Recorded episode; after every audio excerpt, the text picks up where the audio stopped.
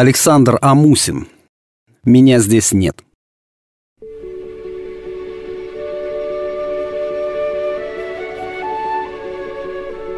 Праздники не могут быть долгими. Если это, конечно, настоящие праздники, а не очередная, порыжавшая, проржавевшая дата на спине бесконечного календаря времени. У праздников нет графиков, расписания. Их нельзя назначить или отменить.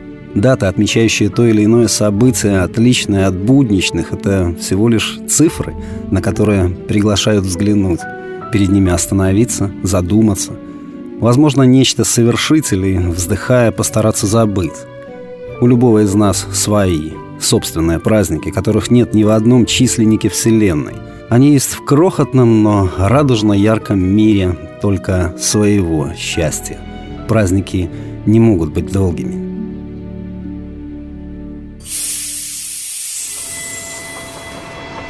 Вокзал. На перроне двое. Он высокий, черноволосый, черты лица мягкие, округлые, глаза небольшие, серые, припухшие от череды бессонных ночей, но выбрит тщательно. Она маленькая, хрупкая, волосы коротко стрижены, светлые, ротик небольшой, впрочем, как и подбородок, и слегка капризно вздернутый носик. Две крохотные, но очень симпатичные ямочки на припухших щечках, и только глаза, Огромные-огромные, золотисто-карие, яркие, словно солнечные лучики заглянули в них и удивленные застыли. Он смотрит то на нее, то на тень стоящих рядом вагонов поезда, то изредка косится на часы. Говорит медленно, тихо, словно спортсмен из последних сил после финиша. «Я так тебе благодарен за эти три дня. Это так неповторимо. Я никогда не был так счастлив. Я люблю тебя. Бесконечно, искренне. Я... Вот увидишь, я буквально за считанные дни разгребусь с делами и обратно. Ты не представляешь, как мне больно, как мне не хочется отсюда уезжать. От тебя, от моей прежней изумительной жизни, от нашего сегодняшнего настоящего праздника и долгожданного, совсем близкого, счастливого будущего. Она усмехается, но еле заметно, словно морщится, отталкивая дыханием холодный ветер и его слова. Отвечает ласково, голос слегка подрагивает – а помнишь, всего полгода назад ты стоял на этом перроне и уверял, будто только месяц или от силы два тебе необходимо, чтобы обжиться на новом месте. И ты обязательно возвратишься и заберешь меня. Помню, конечно, помню. И так благодарен тебе за то, что за все прошедшие три дня ты ни разу не заговорила о моем обещании. Не напомнила. Я тебя люблю. Не надо признаний. Возьми меня с собой, пожалуйста. Я тебе уже говорил, сейчас не те обстоятельства, возможности. Тогда оставайся здесь, со мной. А дела, бизнес, там наше будущее, основа для большего и основательного. Но ты вчера уверял, что приехал на пять дней, а прошло всего-навсего три, и ты вдруг уезжаешь после нелепого ночного звонка. Впервые за полгода и всего три дня вместе. Да, я говорил, но так получилось. Срочно позвонили. Приходится подчиниться, выбирать. Но я вернусь, я обязательно вернусь. Я тебя только одну ценю. Люблю очень. Он пытается ее поцеловать. Девушка резко отворачивается, надменно скривив губы. А рядом торопятся пассажиры, обреченно спешат за ними провожающие. Проводники громко напоминают, что до отправления поезда остаются минуты. Мужчина волнуется, начинает заикаться. Я тебя действительно люблю, и все эти годы мне никто никогда, совершенно никто не был...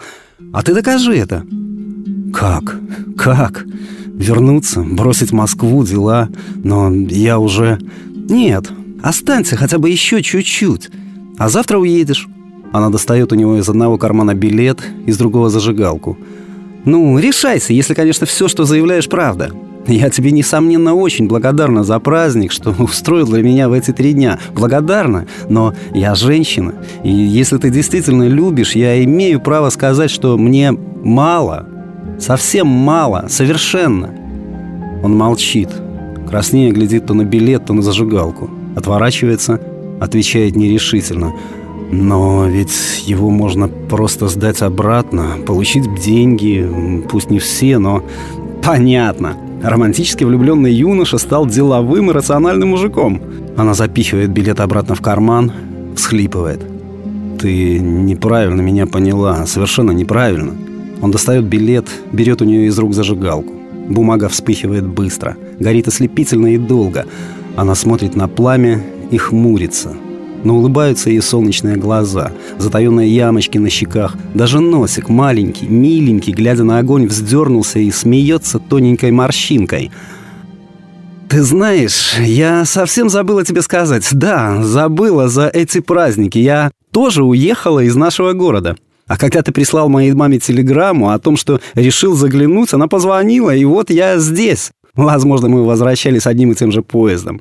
Возможно, не удивляйся. Я уже давно живу рядом с тобой. И часто вижу тебя. И ни одного вижу. И не хочу мешать вашему... твоим... Не хочу. Отревела. А здесь только мама. А меня... меня нет. Слышишь? Нет. А то, что было, просто праздник, который я захотела себе устроить. Ты для нее каждый день. Ты для нее будни, а для меня праздник. Я имею право на праздник. Состав качнуло.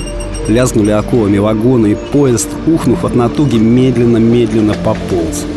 На фонарном столбе замерли любопытная сорока и угрюмый ворон. Сорока таращилась на женщину, а ворон уставился на мужчину. Стайка беспокойных сереньких воробьев словно пеплом рассыпалась по крыше вокзала.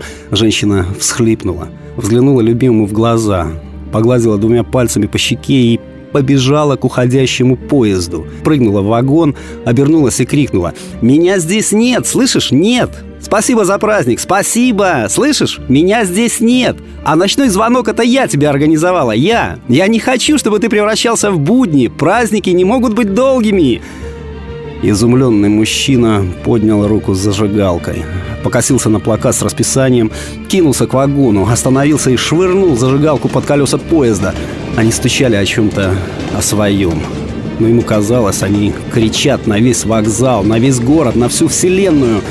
Праздники не могут быть долгими, Праздники не могут быть долгими, быть долгими, долгими не могут, если они настоящие, настоящие, настоящие, настоящие, настоящие, настоящие.